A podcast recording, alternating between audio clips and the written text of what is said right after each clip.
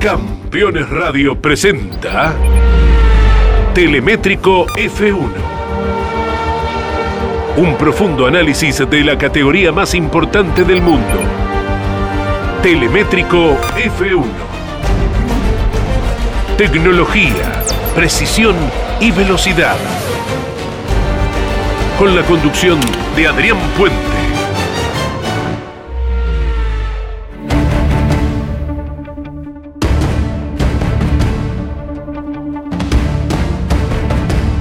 Hola, hola, bienvenidos todos, ¿cómo les va? Bienvenidos, aquí estamos en Telemétrico F1, como todos los viernes a través de Campeones Radio y mediante todas las redes sociales disponibles durante todos los días de la semana. Ustedes saben que a través de Facebook, Twitter, Instagram, Spotify y YouTube nos comunicamos con nuestra pasión, que es la Fórmula 1, a cada hora y a cada momento porque hay muchísima información más allá del receso. Un receso que tiene poco que ver con las fotos paradisíacas que en más de una oportunidad comparten los pilotos a través de las redes sociales. Porque es cierto, eso está existiendo. Pero mientras eso sucede, administrativamente la Fórmula 1 maneja posiblemente uno de los aspectos más calientes que tiene el año, que es el mercado de pases. Ya hemos hablado sobradamente, por ejemplo, del caso Valtteri Bottas. Del lugar en donde termine Bottas va a depender otras tantas butacas que están en juego en la Fórmula 1. Por ejemplo, las de Alfa Romeo, por ejemplo, las de Williams. Y ahí me quiero detener, porque esta semana hemos tenido algo así como una señal de hacia dónde va Williams al margen de tener nuevos administradores. Ustedes saben que Nicolás Latifi ha sumado sus primeros puntos en Hungría, lo que cayó muy bien en la escudería Williams, producto de una carrera realmente sorpresiva, tan espectacular como inesperada. Y dentro de lo sorpresiva que ha sido, le ha dado la oportunidad al piloto canadiense de sumar sus primeros puntos en la Fórmula 1. También sucedió con George Russell, pero el valor agregado a Latifi es que su papá Michael Latifi, de origen iraní y nacionalizado canadiense, magnate de la industria gastronómica y patrocinador del equipo Williams, es uno de los mayores aportantes a la butaca de su hijo. Motivo por el cual financieramente le estaría asegurando un respiro a un equipo que sigue viviendo de su gloria, sigue viviendo de su pasado, que ha mostrado mejoras sustanciales este año, pero todavía ninguna que le acerque a la performance que ha reconocido Williams a lo largo de su historia. Posiblemente por allí ya esté resuelta una butaca y veremos si Russell es el reemplazante de botas en Mercedes. ¿Y qué queda entonces para que Williams pueda llegar a negociar. Ponemos un punto aquí con Williams y abrimos Alfa Tauri, porque abrir Alfa Tauri es abrir también a Red Bull. Fran Tost, el jefe del equipo con sede en Italia, ha dicho que lo mejor para él es conservar a Pierre Gasly y a Chucky Tsunoda. Y de hecho han demostrado ser un buen tándem. Más aún desde el momento que el piloto Tsunoda vive en Italia, entendieron las autoridades que era mucho mejor que mantenerlo en la lejana Asia y que eso le estaría dando cierta estabilidad. A juzgar por los últimos rendimientos, todo parece indicar que esto ha sido altamente positivo y que de alguna manera ratificaría la continuidad del piloto nipón para el año que viene. Lo que nos alienta por este lado es que si TOS quiere conservar a Pierre Gasly, esto lo desactiva como una eh, eventual segunda butaca de Red Bull el año que viene.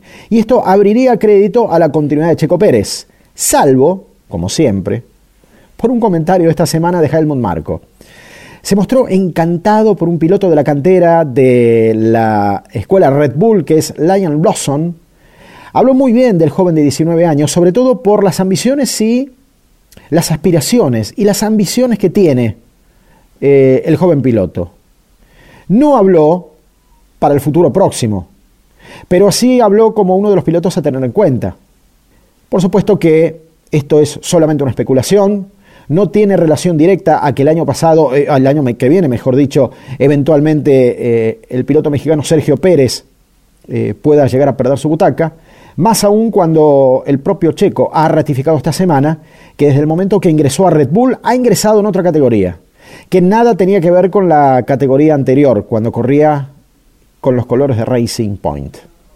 Miren qué suave que está esta semana, más allá de no tener carreras y estar eh, todos de vacaciones, los pilotos en lugares paradisíacos, pero aquellos que manejan el futuro de la Fórmula 1, el parque del año que viene, siguen apostando fuerte y siguen moviendo sus piezas y siguen seduciendo a los ojos y a los oídos de aquellos directores de equipo que tienen la palabra final para cómo va a ser esa composición 2022 donde no va a ser una elección más, va a ser la elección de los intérpretes del nuevo reglamento, donde la Fórmula 1 empieza de nuevo, donde la Fórmula 1 se resetea.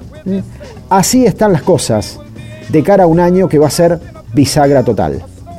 En el segundo bloque les voy a proponer un juego y es escuchar a Sebastián Vettel, otro de los pilotos de la semana, ya van a saber por qué.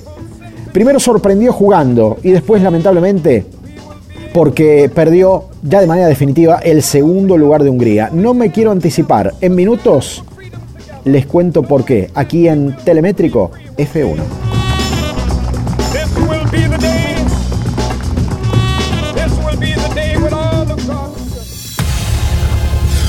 Campeones. Radio. 24 horas con lo mejor del automovilismo.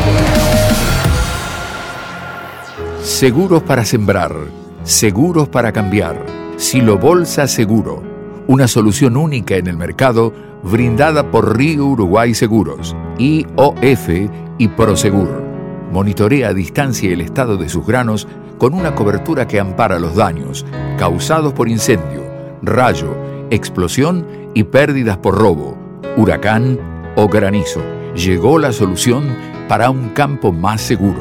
Para más información, llama al 0800 555 5787 o comunícate con tu productor asesor de seguros. 0360, Superintendencia de Seguros de la Nación. Todos los lunes a las 14 llega a Campeones Radio Concepto TCR.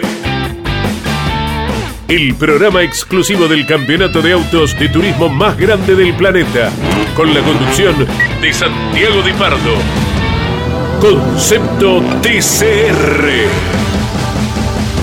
Los lunes a las 14 por Campeones Radio. Todo el automovilismo en un solo lugar.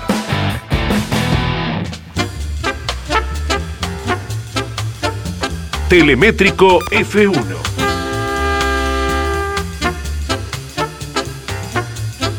Con la conducción de Adrián Puente.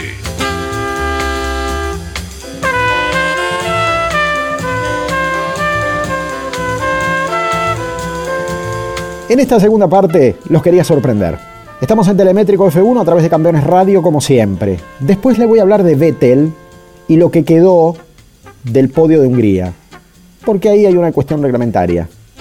Pero antes que eso, yo no sé cuántos pilotos actuales de la Fórmula 1 están capacitados a superar una prueba tan difícil como mencionar a todos los campeones del mundo desde 1950 para acá.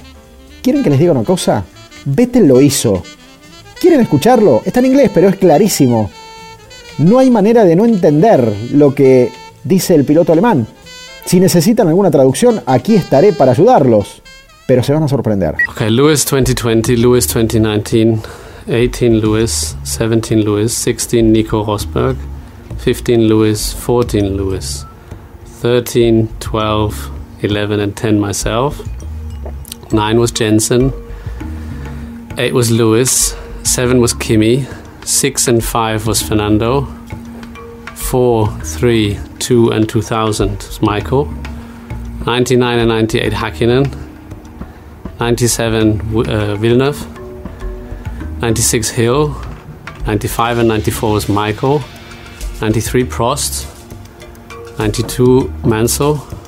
91 and 90 Senna. 89 Prost. 88 Senna. 87 PK.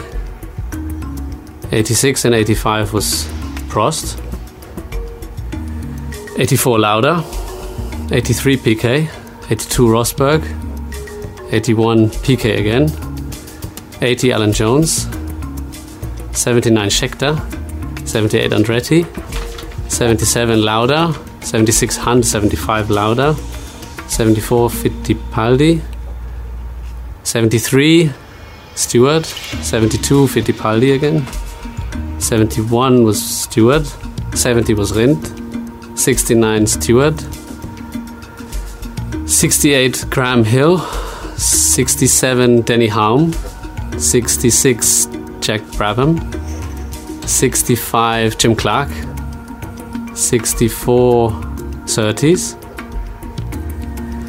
63 Jim Clark, 62 Graham Hill, 61 Phil Hill, 60 and 59 was Jack Brabham, 58 Mike Hawthorne. Oof, now there's a couple of Fangios. So it's 57, 6, 5, and 4 Fangio. 53 and 52 Ascari. 51 Fangio and Farina was the first one. Impresionante, ¿no? Realmente impresionante. Les puedo asegurar, hay que ver el video, ¿no? Porque esto está disponible para todo el mundo, que esta prueba le hicieron todos los pilotos y a duras penas nombraron los últimos 10 campeones del mundo. Em, mirar a Fettel es eh, ver a alguien que todo el tiempo está apelando a su memoria, incluso, bueno, ante los campeones del mundo más antiguos. Recordemos que Sebastian Vettel nació en el año 87, tiene 34 años. No sé, uno hace cálculos más o menos estimados. Eh, desde el 97, Jack Villeneuve, que uno puede llegar a tener eh, cierta memoria respecto de los campeones de entonces, ¿no? Pero es, es increíble que prácticamente no duda en ningún momento. Duda en la década del 50, es donde más se lo ve buscando en su memoria y hasta casi preguntando si realmente eh, se trataba del campeón que le estaba mencionando. En un momento hasta se detiene porque tenía claro que Fangio eran cinco campeonatos del mundo en la década del 50, pero le, costaba ubicarlos exactamente en, tiempo y espacio, ¿no? cosa que además logró. Pero si uno después repasa al resto de los pilotos, porque hay una edición muy interesante donde comparan a todos los pilotos, es realmente llamativo que en, muchos casos ni siquiera recuerdan el campeón de 2015, el campeón de 2014, se les mezcla mucho eh, los, campeonatos de Lewis Hamilton. Bueno, Vettel no pasa por ninguna de esas eh, situaciones. Hasta aquí la sorpresa de Sebastián eh, Vettel. En el bloque que viene vamos a estar hablando de Spa-Francorchamps. Falta todavía un poquito, hay que esperar hasta fin de este mes para que se reinicie la Fórmula 1. Pero ya hay una mirada sobre Bélgica, porque esta semana ese circuito cumplió 100 años, nada menos. Y tienen una curva mítica en ascenso que se llama Rouge. Y vamos a escuchar a Alonso cómo califica a Rouge, cómo la describe, cómo la explica. ¿eh? Un piloto español que es de los más experimentados y uno de los pilotos del parque actual que más veces ha estado en Spa-Francorchamps. Así que no se pierdan ese momento porque Bélgica está de cumpleaños y un circuito, para mí el más lindo de todos, merece ser eh, explicado por un doble campeón del mundo como el piloto español. No se vayan.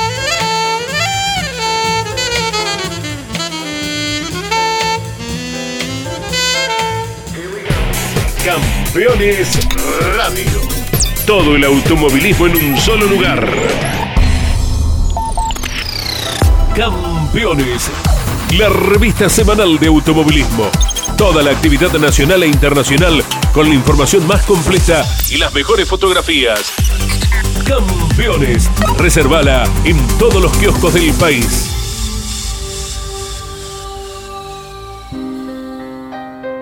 Cada martes a las 22. Grandes Campeones.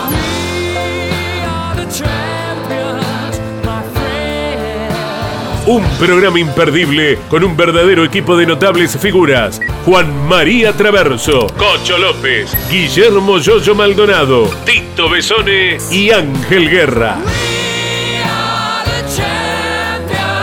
Grandes campeones.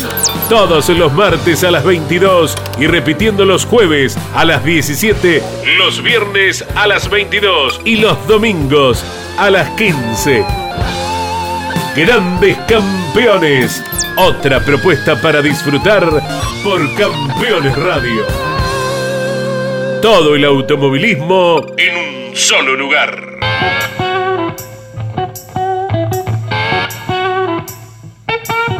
Telemétrico F1. Con la conducción de Adrián Puente.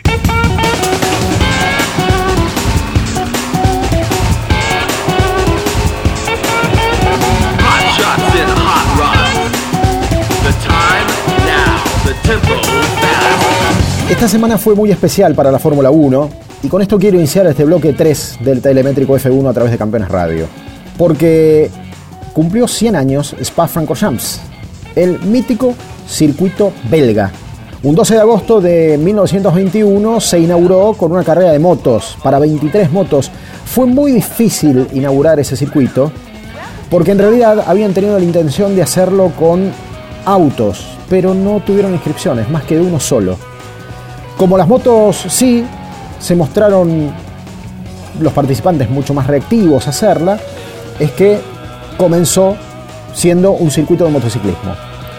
Era muy difícil, el terreno en el que estaba emplazado el circuito de Spa era el doble de lo que se lo conoce hoy, tenía 14 kilómetros, eh, unía básicamente los puntos de Stavelot, Malmedy y Francorchamps, y sobre ese triángulo se erigió un circuito con altas y bajas, con un relieve propio del bosque de las Ardenas, donde está instalado, al sur del país, que le da características técnicas realmente muy especiales. En ese contexto nace Eau Rouge, ese, lago rosado que pasa por debajo del circuito, que conecta con Radillón y que en ascenso se hace, o originalmente se hacía a 300 km por hora, hoy ha bajado, ha ganado en escapes, ha perdido, si se quiere, riesgo, aunque lo sigue teniendo, pero me animo a decir que sigue teniendo espectacularidad. Tanto que los pilotos de la actualidad lo siguen valorando, como el primer día. Y Fernando Alonso es uno de ellos. Fernando Alonso lo va a explicar y lo vamos a escuchar, y se lo voy a traducir en simultáneo, porque merece ser escuchado. Para mí, el circuito más lindo de los que tiene la Fórmula 1. Ojalá nunca se pierda. Lo escuchamos Alonso. La sensación al pasar por, por abajo y lo único que puedes ver es el cielo azul. O quizás la lluvia aquí en Spa. Es la única visión que tienes por momentos. You go downhill, you arrive to the Eau Rouge, left, right, change of direction, 300 kilometers an hour. Uphill, you feel the compression. Subes la montaña, se siente la compresión, 4G, es una curva muy especial, dice Alonso. Rouge a Radillon. Rouge y Radillon son vitales para un buen tiempo de vuelta en Spa. También para lograr sobrepasos durante la carrera. Muchos se han golpeado a lo largo de los años en Rouge por anticipar un poco la curva o por entrar muy tarde. Inmediatamente vas a sentir el golpe. Recuerda golpes como el de Jack Villeneuve o Ricardo Sonta, por ejemplo, ¿no? Sentís la fuerza G a la derecha, a izquierda, la compresión. Cuando llegas a la cima de la montaña, te comprimen los cinturones de seguridad. Es una curva increíble. Comparada con la vida real es imposible. Es igual que una montaña rusa, dice Alonso. Sobrepasar en Eau es muy difícil. Necesitas tomar tiempo y hay que hacerlo con mucho respeto porque hay una sola línea para tomar la curva. Recuerdo con Weber, llegamos lado a lado, ahí necesitas apartarte o tomar el riesgo de continuar a fondo dentro de la curva.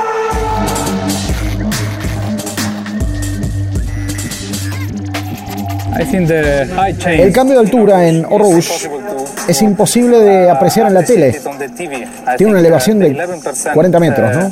Un 11% de inclinación es absolutamente único en todo el campeonato. Imposible de que se vea por la, televisión.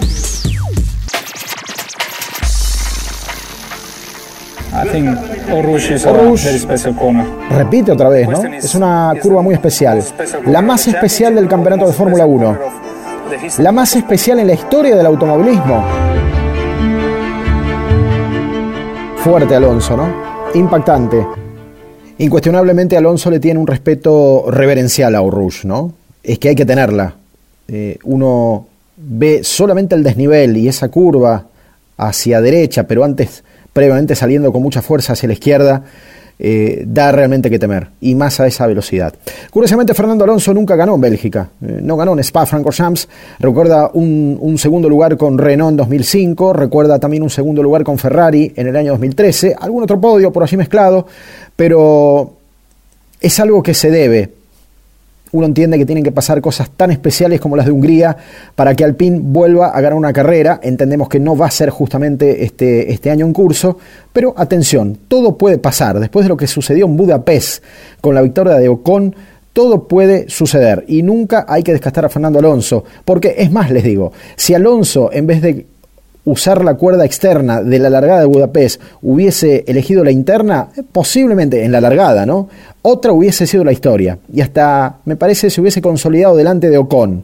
Ya está, ya pasó. Pero quiero decir que ante una carrera alocada, eh, Alonso puede estar siendo uno de los candidatos a quedarse eventualmente con puntos fuertes en el campeonato. ¿Por qué no podio? Eh? Cuando regresemos en el último bloque, se viene ya el bloque 4 y la, la parte final de nuestro programa de Telemétrico F1, estaremos hablando de las cuatro noticias más importantes de la semana mientras esperamos el reinicio de la Fórmula 1 en Bélgica. No se vayan.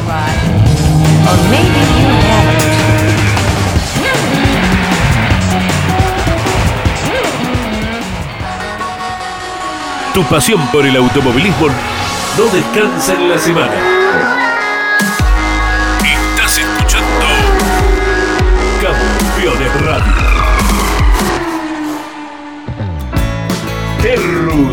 Una nueva concepción de vida. Magnífico loteo sobre Ruta Nacional 14 en Concepción del Uruguay Entre Ríos. Financia y construye Río Uruguay Seguros. Para más información, www.terrus.com.ar.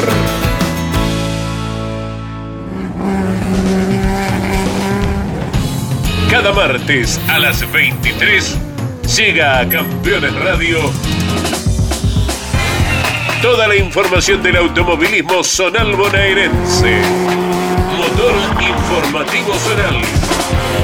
Con la conducción de Leonardo Moreno. Motor informativo zonal. Todos los martes a las 23 por Campeones Radio. Todo el automovilismo en un solo lugar.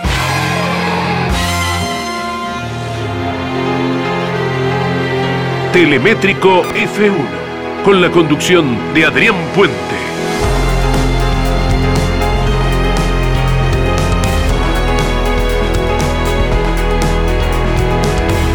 Iniciamos el cuarto bloque de Telemétrico F1 a través de Campeones Radio, como siempre, invitándolos además a participar en mis redes sociales, eh, en todas, en YouTube, en Facebook, en Instagram, en Twitter, eh, y en Spotify. Así tenemos información a cada hora, a cada momento, durante todos los días de la semana. Y más aún, ¿no? Cuando uno tiene hoy la necesidad de que haya una carrera, hay que esperar hasta fin de mes para reencontrarnos con la Fórmula 1 en Bélgica, en Spa-Francorchamps.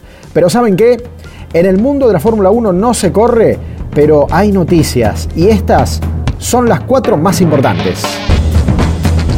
Noticia número uno Mick Schumacher pone los puntos. Ustedes saben que Mick, el hijo de Michael, ha tenido dos severos accidentes con su Haas Team en Hungría y en Monte Carlo. Rompió bastante el auto.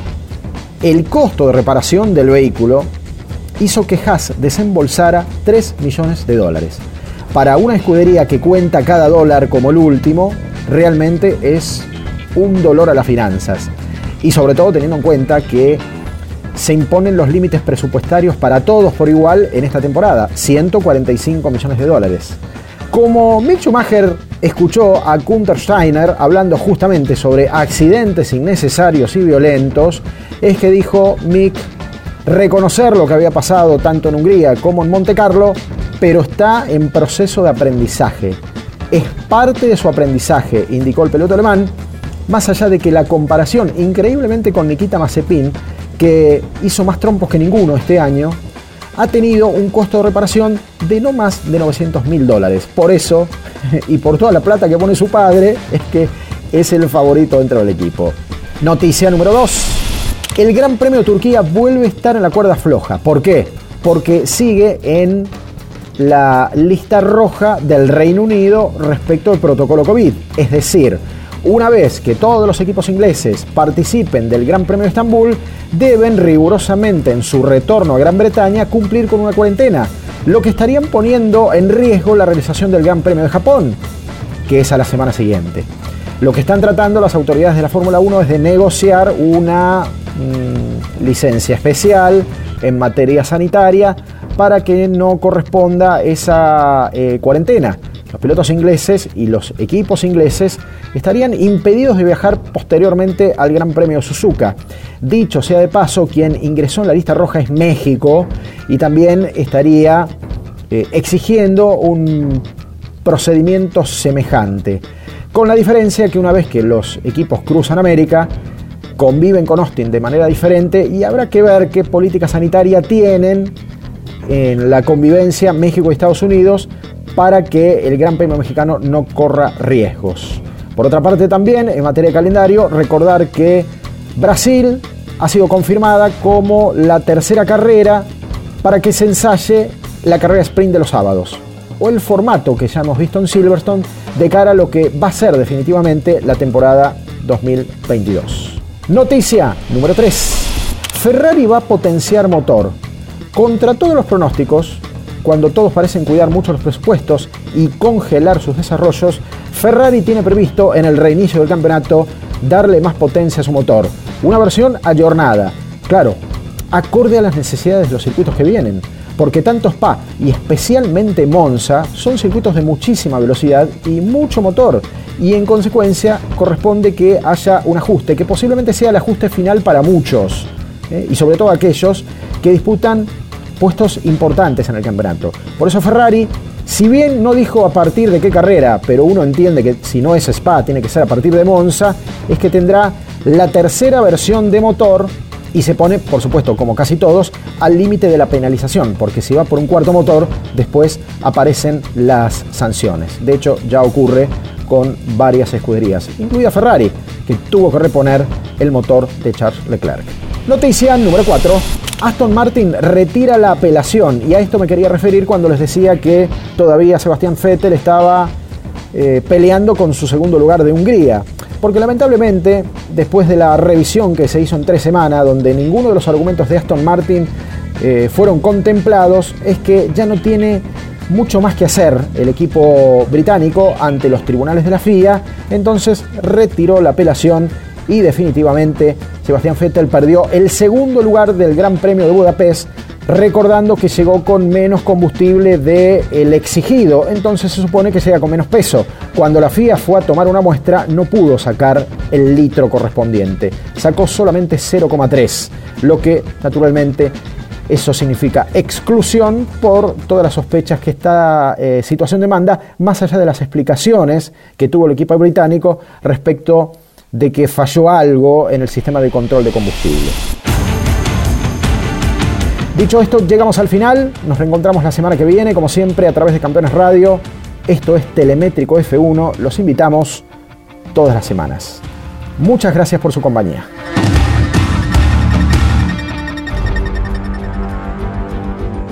Campeones Radio presentó Telemétrico F1 un profundo análisis de la categoría más importante del mundo. Telemétrico F1. Tecnología, precisión y velocidad. Con la conducción de Adrián Puente. Por Campeones Radio. Todo el automovilismo en un solo lugar.